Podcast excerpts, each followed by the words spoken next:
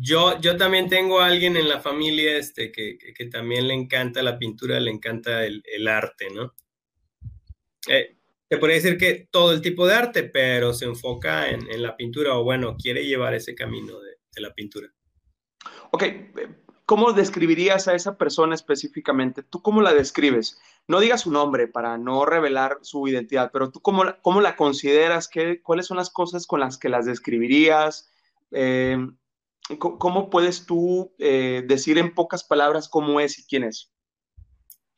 Pues es una persona creativa, es una persona este, joven, algunas cosas, este, pues duda mucho o cuestiona mucho el, status quo, cuestiona mucho las, las situaciones que hay en, digamos, en, todos los contextos, ¿no? En, en, el gobierno, en la escuela, en, es, una persona muy cuestionadora, es una persona también con mucho enfoque social, ¿verdad? Hacia, hacia las cosas en las que cree, hacia las visiones que, tiene de, futuro, ¿no?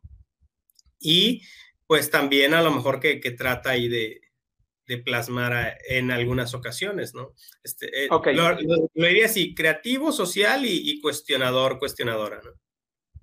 Muy bien. Bueno, esto que, acaba, eh, esto que acabamos de hacer, este pequeño ejercicio, que, no, no, sé si valga la pena después que lo puedas revelar, no solamente está diciendo de lo que tú piensas, de lo que tú concibes sobre esta persona.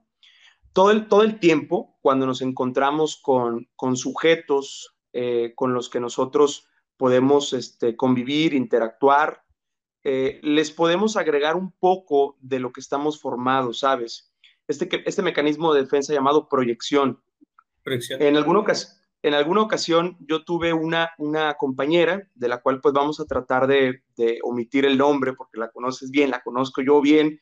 Eh, intentaba todo el tiempo de confrontarse, muy discordante con el mundo, con ciertas personas, trataba como de, sentir eh, algún estilo de, de, no sé si llamarle odio, pero pero sí un, distanciamiento emocional con, la persona y tratar de, impregnarle como, como, es que es muy grosera, es que, eh, recuerdo algunas frases que decía como, es bien altanera, hay una frase que detesto, es naca, por ejemplo, una, de las cosas que, comentaba.